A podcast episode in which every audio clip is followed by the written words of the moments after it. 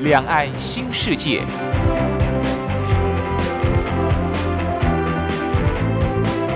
这是一个让您打开视野、胸怀两岸、放眼全球的云端世界。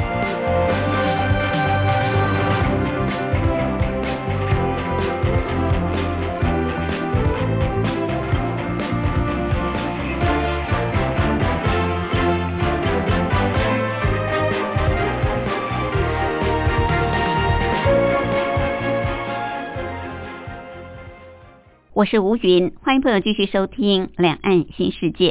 凌晨两点进行到三点，晚上的八点到九点还会重播一次，朋友可以选择方便的时段来收听。今天是元宵节，咱们中国人过年。从大年初一一直要过到元宵节，好像才会告一段落。在过去的农业传统社会，确实是如此，因为难得一年一度可以放个长假，而且又刚好是呃农闲的时候，所以在早年农业社会呢，基本上过年就从除夕一直过到元宵节，这个年假才算完整的。当然，在中国大陆地区，有些朋友因为呃跨省份去工作，难得一年一度可以回家跟家人团圆，有时候也会多请长假，可能过了元宵才会回到工作岗位上。不过在台湾呢，一般民众大概很少年假可以放到元宵节。呃，今年的年假是放到大年初六，呃，有些人可能多请两天假，那么可以到这个初九才上班啊，或初十才上班。好，不管怎么样呢，今天就是欢天喜地的庆元宵。元宵节要吃元宵，元宵节在台湾更有很多的活动。当然，我们在吃元宵也要知道元宵的由来。我们要参加各项活动，也要知道，哎，为什么在台湾地区各地方，像是北天灯、南风炮，或者是呃台东这个地方有炸邯郸爷？那这些节庆活动它的由来到底是如何？我们今天也特别邀请到曾经担任士林万华社区大学的关顺宏关老师来为大家讲解。另外，今天还有一个小单元是两岸用语大不同，主要是跟朋友来介绍相同事物在两岸的不同用语用词。我们先来安排一首好听的歌曲，就进入两岸用语大不同。方一平所带来《欢喜庆元宵》。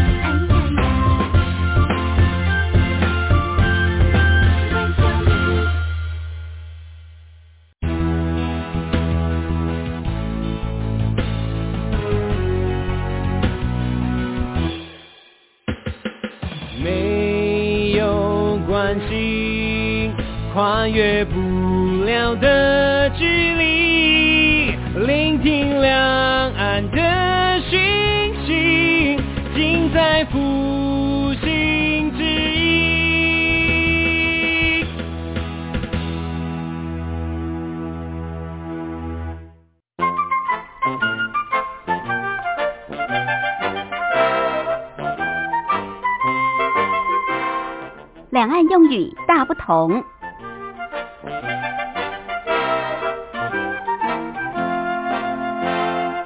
在两岸，许多相同事物都有不同的用语用词。如果我们彼此对用语用词不一样，但是它所代表的是相同意思，有更多的认识跟了解，我想我们彼此在沟通的过程当中，就可以减少许多的误会跟误解。好，比方像球类哦，先前我们跟朋友谈到过，像是棒球类有外野手，大陆叫外场手；内野手当然大陆就叫内场手。好，那说到这个球类，我们知道棒球有滚地球，对，那大陆呢，呃，其实是不叫做滚地球，大陆叫做地滚球，就把它倒过来，在地上滚的球，地滚球。那台湾呢是叫做滚地球。不过说到这个地滚球。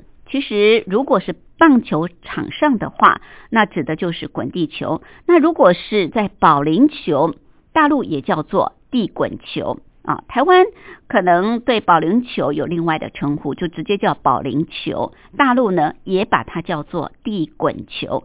所以，大陆的地滚球就有两种意思：一种是指的保龄球，另外一种指的是棒球的滚地球。那就看你是在。呃，看什么样的球赛可以用什么样的名称。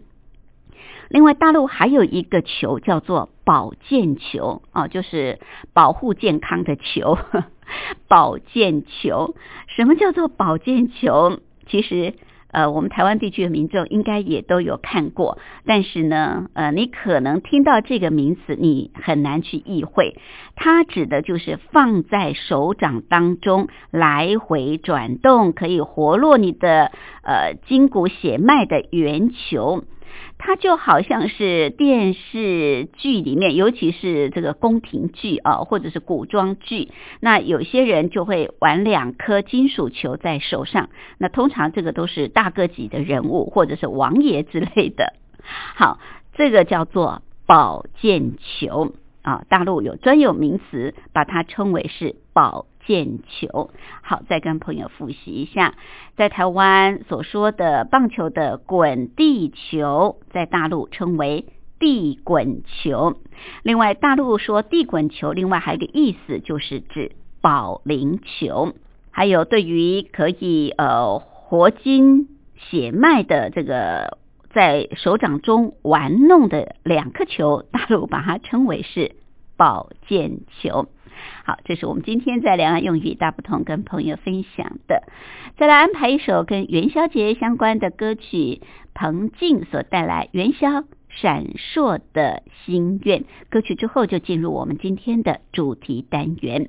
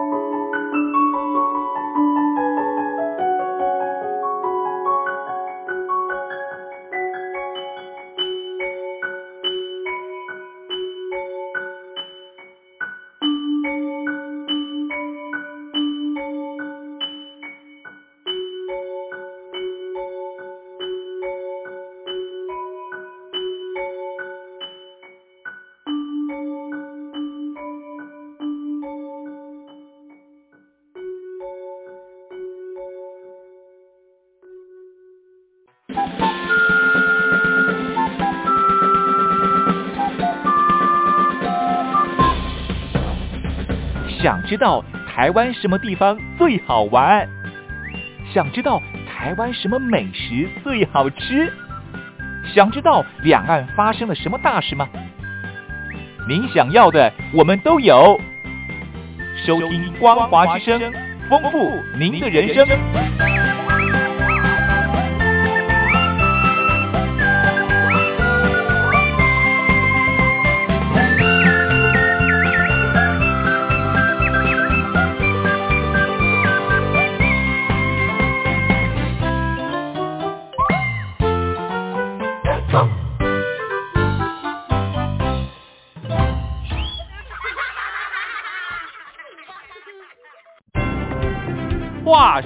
两岸。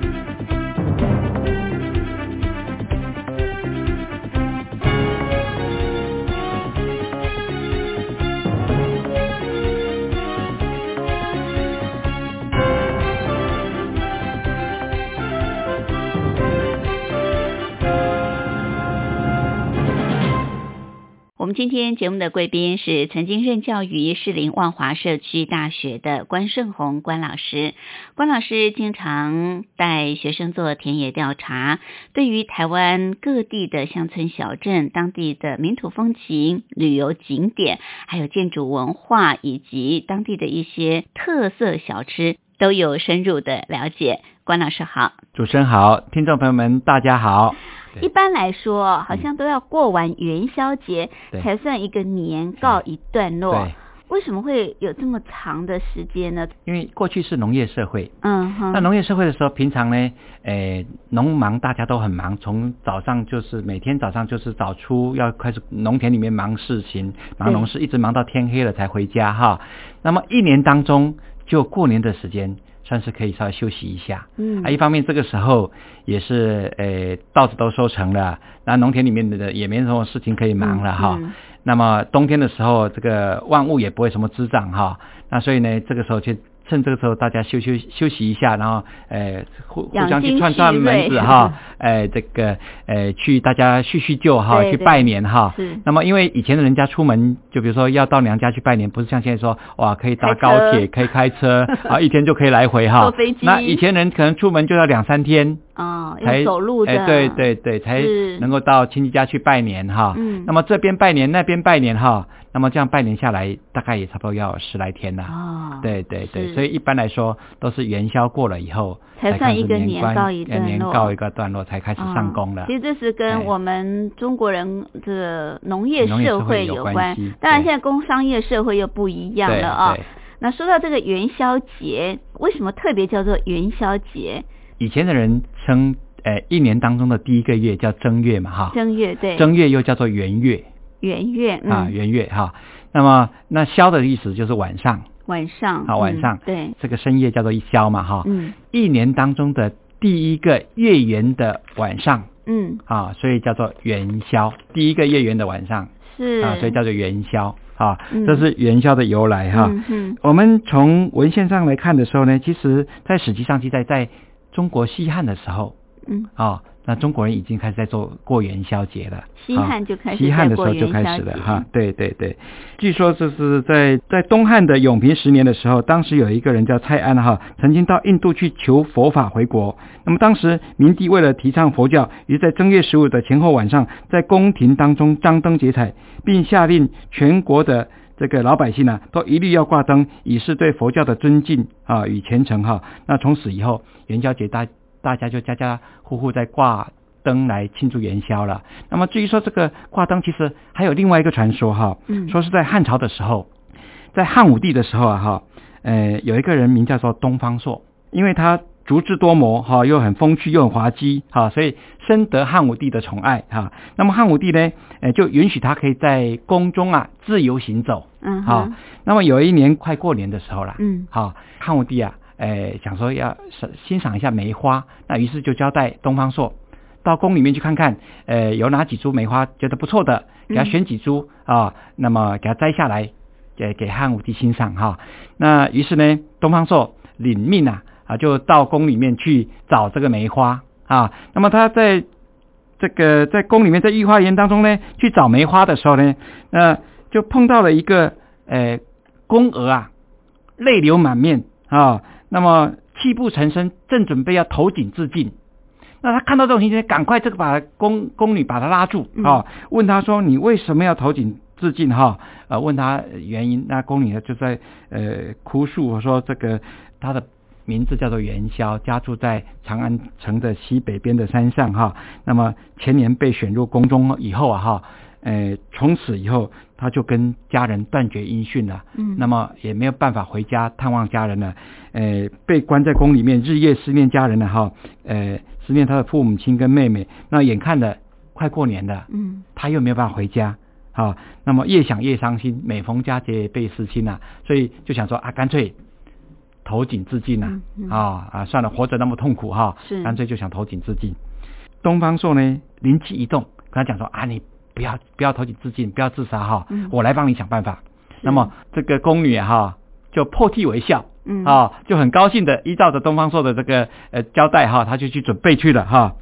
在第二天的时候，东方朔啊哈就到元宵就那个那个宫女的家里面去，告诉他家人说如此这么安排一般哈，要告诉他家人说怎么配合哈，嗯哎，那么就能够见到他的女儿啊。那么他安排好了以后呢，那于是呢就回到长安城来办起这个呃算命仙呐，嗯，哎，那么在长安城里面呢，他说。开始哈，这个算命哈，碰到人就跟看看，哇，你这个今年啊，你会有火光之灾啊。碰到那个人你也说，哇，这个你也会有火光之灾。正月十六啊，会火焚身呐。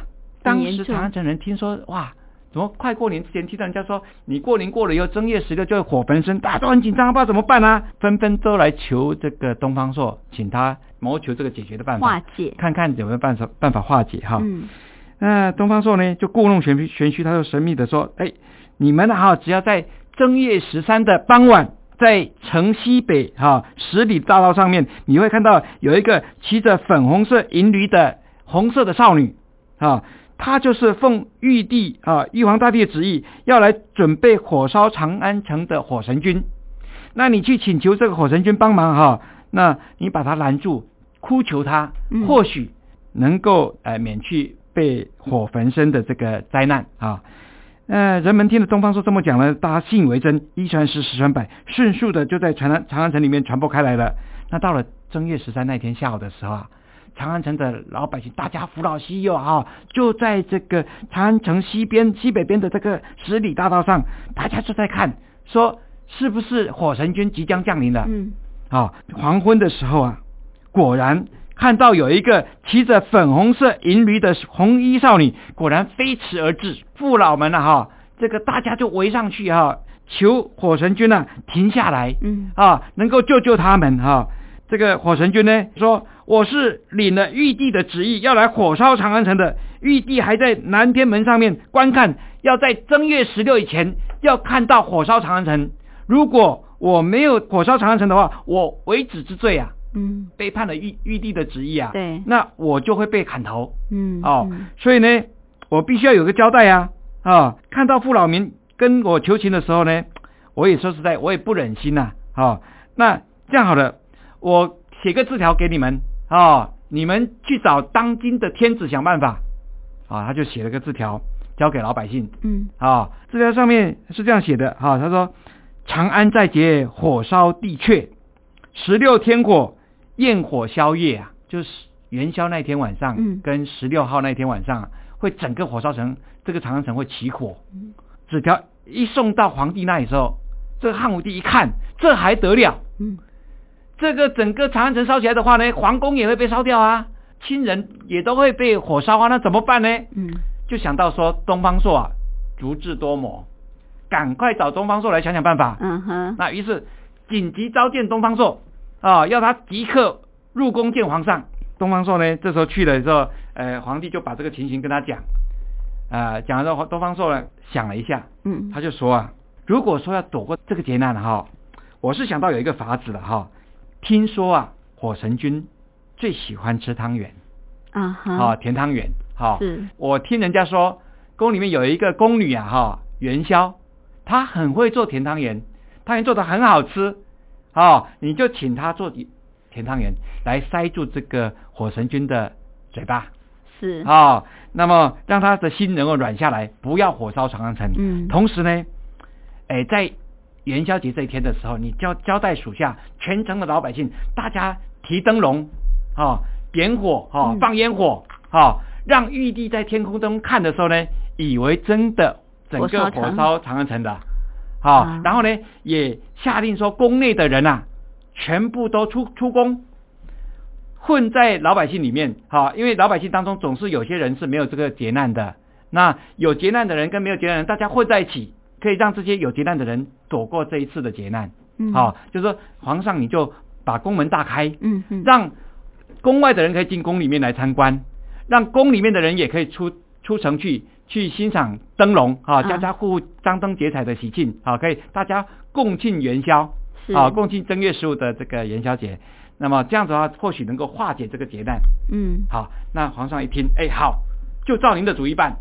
好，那么就交代交代下去呢，就要求这个宫女啊，这个元宵要做好吃的汤圆，啊来慰劳大家，也请吃呃这个长安城老百姓大家也一起来吃汤圆，同时也请火神君吃汤圆哈。嗯那么同时也让宫里面的人都能够出去，让宫外的人都能够进到宫里面来参观。嗯啊，那这个时候呢，宫女元宵啊，当她煮好的汤圆之后呢，她就偷偷的跑到宫外去，去找她的父母亲了，啊跟她父母亲会合了，啊，诉诉这个相思之苦啦。嗯，哎，是。对对对对，好，这就是为什么在元宵节的时候要吃汤圆，对。然后有灯会提灯笼的由来啊对挺有意思的。其实当然这是传说，哎。不过也可以看得出来这个宫女的孝思了啊对，足智多谋的东方朔啊，想出了这个点子。也就让我们现在为什么每次到元宵节的时候要吃汤圆，要提灯笼，哎，嗯好，这是蛮有意思的一个典故。对好，事实上在元宵节这一天啊，在台湾地区的活动是相当的多啊，不管北中南嗯东啊，各地都有很多的元宵节庆祝活动。对那有关这个部分，我们待会儿休息过后再回来请教关老师。好的。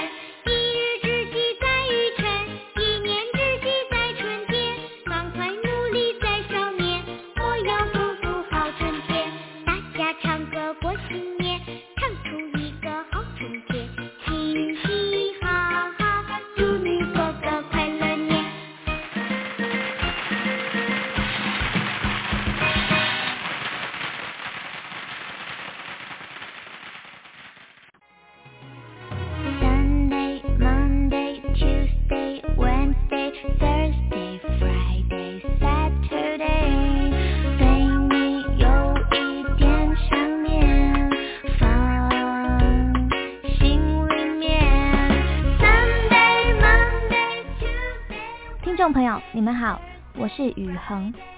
深呼吸，你会发现 everything's fine。收听光华之声的节目，你也可以找到 happy day 的理由。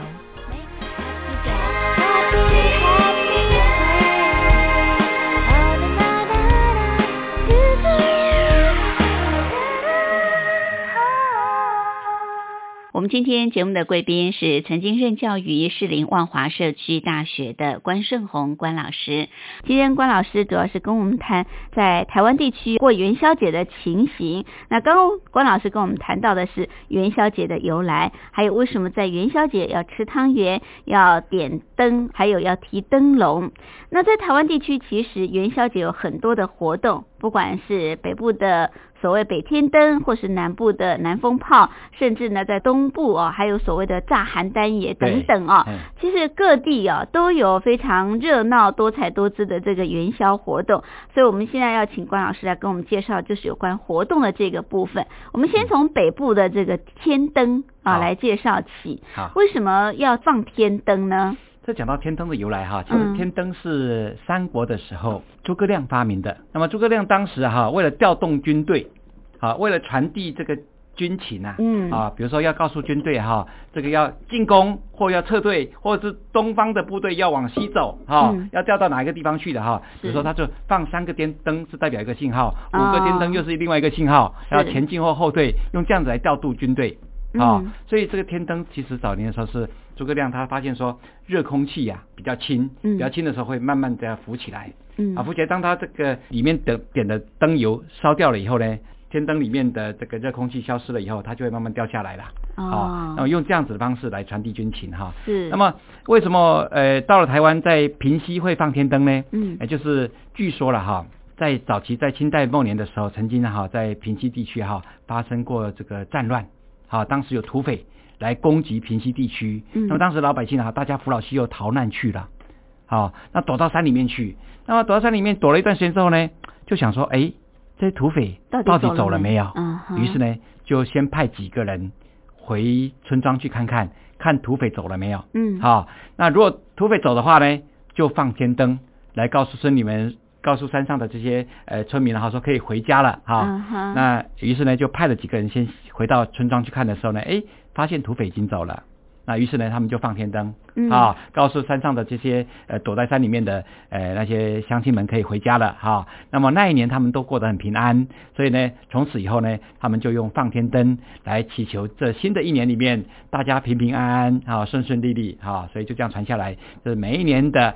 呃，元宵节的时候，嗯在平西都会可以欣赏到呃上千万只的这个天灯啊、非常的壮观，而且他们天灯还有有很大的天灯，那天灯上面还可以呃提上呃除了名字以外，写上一些祈福的一些语句，希望祈求来年，比如说有的人写说学学业进步啦，嗯。希望成绩呃一年比一年好啦，或者说全家平安啦、健康啦等等，都可以写一些祈福的这些字句。哦哎，好，这是放天灯的由来，在台北平西在乡。平西对。啊那如果说听众朋友们要看天灯的话，可以在台北火车站搭火车，嗯然后搭到这个瑞芳或者是搭到猴洞，然后在那边转平西支线的火车。平西支线，嗯对对对，嗯平西支线火车。好哎，这是在平西乡哦放天灯的由来。那现在大家去放天灯都是祈福，祈求保平安嘛，对不对？祈求来年一切风调雨顺啊，学业进步啦，身体健康等等啊，心想事成。好，这是在北部元宵节的活动一个非常重要的景点，就是在平西乡。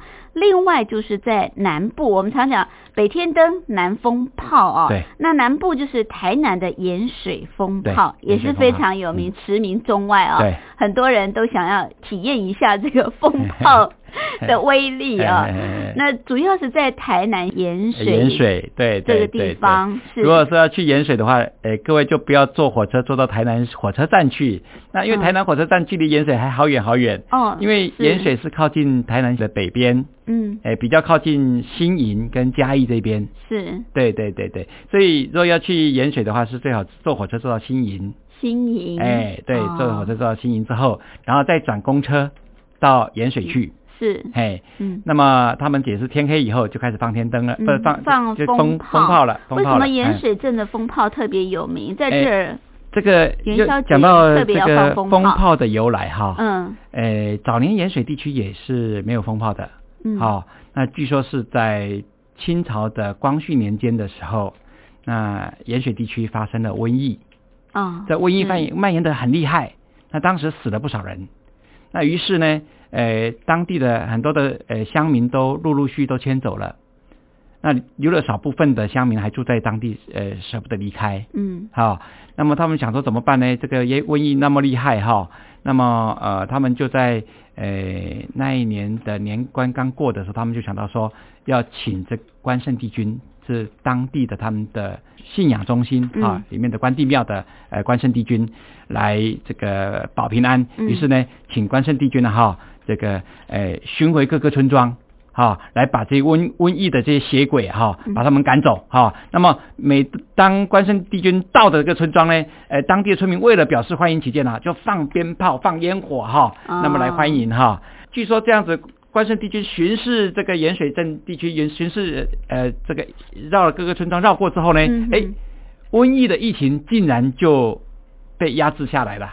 哦哦，既然那一年大家都平安了。嗯嗯。啊，平安之后呢，所以从此以后传下来，就是每一年他们都会请关圣帝君再去巡回绕境，然后绕境的时候就，诶，大家就是放烟火了哈，放呃，放风炮。炮了哈，那放的这个越越热闹嗯哈就代表来年就越发了。哦，哎是，所所以就这样传下来了。嗯，哎。所以在盐水镇这个元宵节当天的晚上啊，对。这个放烟火、哦简直就是一个炮城嘛，对对不对？对对，就是要让它整个放的非常的盛大，对。这样子就更加的平安，来年就更有福气。哎哎，但是去欣赏烟火的时候哈，安全还是最重要。对，因因为为它简直哎就是一座炮城，这烟火不长眼睛，对到处乱窜。四面八方的来，是没错，哎，啊，最好是要戴那种全罩式的安全帽，哦，全罩式的，就连眼睛啊、哎鼻子啊，全部都套住，耳朵也都套住哈，对因为风炮会乱窜，有的还会穿到衣服里面去哦，是。所以最好也能够在脖子这边能够围起来，有个围巾还是什么围起来哈。嗯，啊，整个衣衣服能够啊整个武装起来，哈，要不然那个乱窜的话真的是很危险。很，危险。对我们看每年这个盐水风炮的时候，都有一些人受伤啊、但是它真的是呃会让你毕生难忘，非常的刺激呃 对，好，这是在台南盐水这个地方的呃风炮、啊，就是在元宵节的时候举办的活动，非常非常的呃盛大，而且受到很多年轻朋友的喜爱。对。好，另外还有所谓这个炸邯郸爷，还有在野柳有非常特殊的一些元宵节的仪式啊、对我们待会儿休息过后再回来请教关老师。好的，好。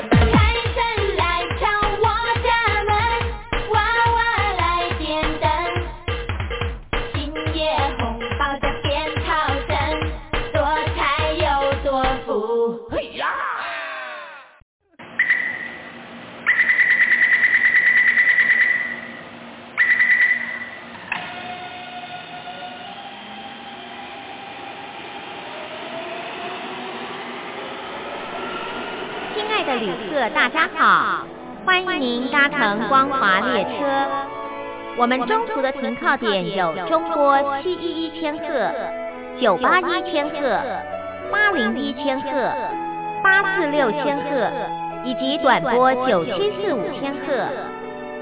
希望您随时利用这些频道上车，和光华之声的朋友们一起翱翔天际。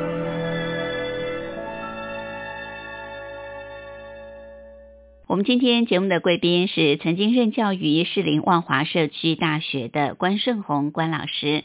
关老师今天跟我们介绍的是有关于在台湾地区过元宵节的一些情形哦。那么刚刚我们谈到了元宵节的由来，元宵节为什么吃汤圆，为什么要这个办灯会，要提灯笼，还有在台湾地区哦元宵节有哪些活动？刚刚我们介绍了北台湾的放天灯啊，在平溪这个地方，还有南台湾在台南盐史的。这个放风炮，另外呢，在这个呃野柳还有非常特殊的元宵节仪式对，没错，它是跟其他地方特别不一样，哎哎，哦，什么样的仪式非常独特的一个仪式，但是全台湾独一无二的哈。嗯，他们是他们的信仰中心是当地的，在野柳海港边的有一个叫做保安宫，保安保安宫里面拜的神明开张圣王是他们的主神，嗯，哎。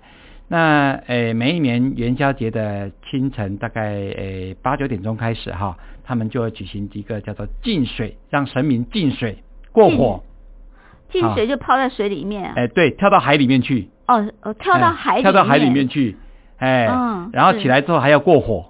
哦，的这种仪式。神明，神明，神明，当然是由呃这个信徒抬着这个神教，神教，哎，一起跳海。啊，跳跳海之后一起过火的这个节这个节目哈，那么比如说，呃，当元宵节早上大概八九点钟的时候哈，他们呃就会在呃他们的信仰中心保安宫前面就开始人群就聚集了，那信徒们呢就开始这个呃请神，那呃保安宫里面有总共供了有四尊神像，呃包括了这个开张圣王以外呢，还有妈祖，嗯，还有土地公。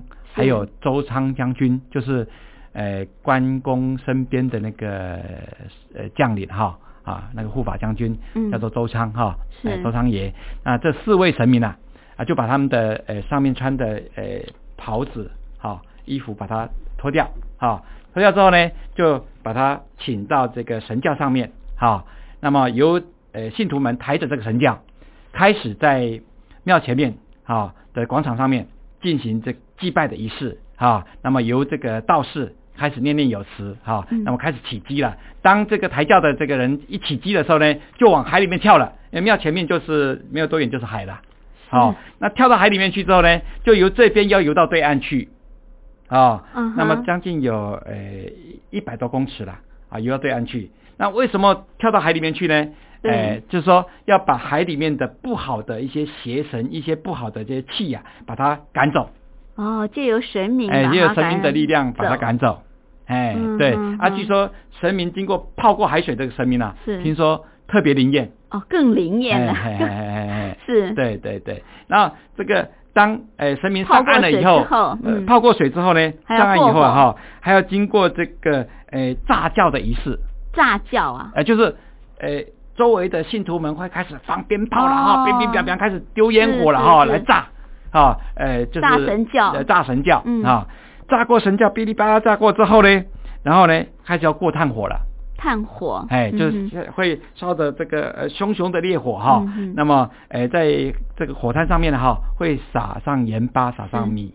好，那么呃，帮他这个温度稍让温度稍微降低一下哈，那然后呃，在这个道士哈，嗯，呃，念念有词哈，呃，诵过经之后呢，然后开始下达信号令哈，那么于是呢，抬着神教的这个信徒就开始呃往火往火堆里面冲了啊，那么信徒们呢，希望能够续邪的这些信徒们也跟在后面跟着冲了啊，那么来回冲过几次之后呢，呃，希望能够呃把这些不好的。这些瘟神啊，把不好的这些气息都能够啊，借这个这个过火的仪式呢，能够把它去除掉。嗯。那么去除掉之后呢，那接着这个时候要顺要抬着这个神轿哈，去绕行这个村庄。嗯哼啊，那村庄当中哈，那有东西南北几个营哈，呃，整个绕过绕过这个周围的村庄，绕过之后，嗯就等于是把这个平安带给村村庄，把村庄里面不好的这些邪气，把这些妖魔恶鬼都把它赶出这个村庄哦啊，让大家得到平安。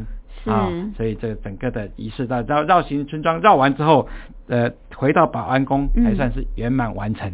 哦，这是在式才结束。嗯，这是在台湾的台北县野柳的一个哎元宵特殊的仪式哦，就是保安宫的神明哦，要 跳水要过火。好，最后我们再利用一些些时间谈一下这个炸邯郸爷哦，也是很特别的，这是在台东哦，台湾的东部，对。在元宵节一个很特殊的活动。对，为什么邯郸也要炸它呢？是，哎。他是神明哎，还要去炸他。邯郸爷也有几个传说故事了哈。嗯。我先讲一个，就是普遍的在台东地区的民众哈，都是是这么认为说，哎，很多的民众都说有这么一个传说了，说早年的时候，嗯，在在台东那边的哈，哎有一个土霸，土霸哦哎，，就坏人有一个流氓哎，有一个流氓哦流氓，常常会跟当地的商家，哎，索取这个地头税。哦，哎那么对对对对，哎，弄得当地的呃老百姓大家是恨在心里，嗯。口难开呀、是哦，又不敢讲哈、不敢嗯声张。后来呢，这个流氓啊，据说经过这个仙人指点之后啊，嗯。后来呃这个痛改前非是啊，决定要跟呃乡人赎罪。为了表达他的痛改前非、下定决心要赎罪的心理呢，于是呢，他就在元宵节那一天呢、哈，他就站在轿子上面游街，嗯游街任由村人啊去炸他，放鞭炮去炸他、哦啊。那么村村人这个时候呢，为了泄当年这个气呀、嗯所以大家就拼命炸炸炸炸，据说炸的越多越发啦。哦哎，所以常常就是那个被炸的这个哎饰演邯郸爷的那个人哈常常都是当地的有刺青的了哈，这个曾经当过流氓的了哈，哦啊、就是在那边就是被炸这样的哈。是据说炸的话还是要给他一点红包啦。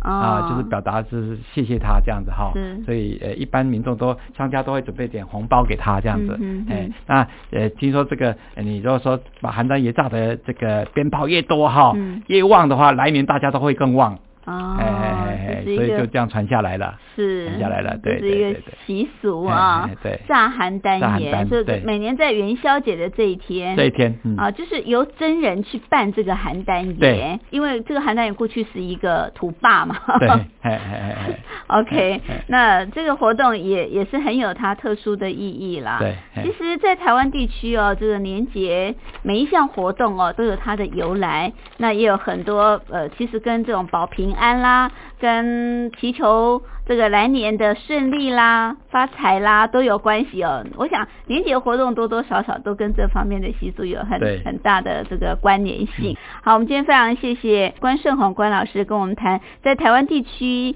呃民众过元宵节的情形，还有一些重要的活动，非常的精彩，谢谢。好，谢谢主持人，也谢谢听众朋友们。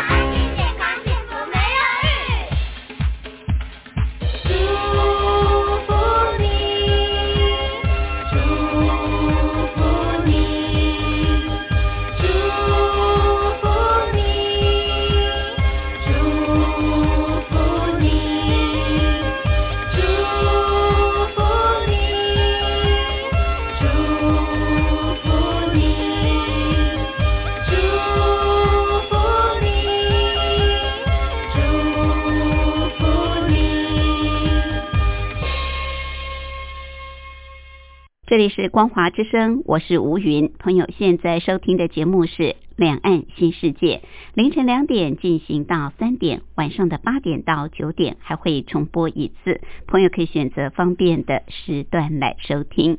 今天是元宵节，咱们中国人过年都要过到元宵才告一段落，所以过了元宵之后呢，我们就要收拾起心情，好好的加油。好好的努力打拼着新的一年，当然再次的在节目当中祝福大家，在新的金鼠年的到来，大家都能够金鼠年行大运，大家都能身体健康，事事如意。好，对于我们的节目内容安排，朋友有任何宝贵意见，都欢迎您随时随地来信给吴云，我的地址台北邮。正一七零零号信箱，台北邮政一七零零号信箱，口天吴天上白云的云，吴云收就可以，也可以透过电子邮件，电子信箱号码是 lily 三二九小老鼠 ms 四五点 hinet 点 net。好，节目最后为朋友安排的是王心凌所带来两人份的幸福，祝福大家这一年都过得幸幸福福。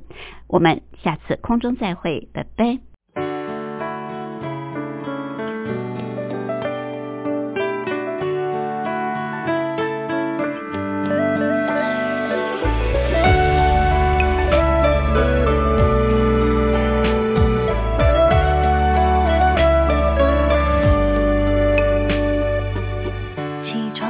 等早安下雨别忘了带伞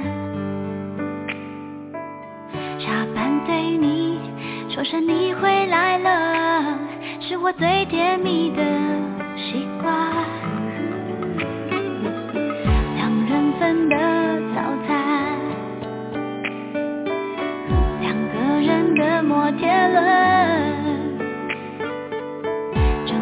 城市从此不再孤单因为你的存在而灿烂。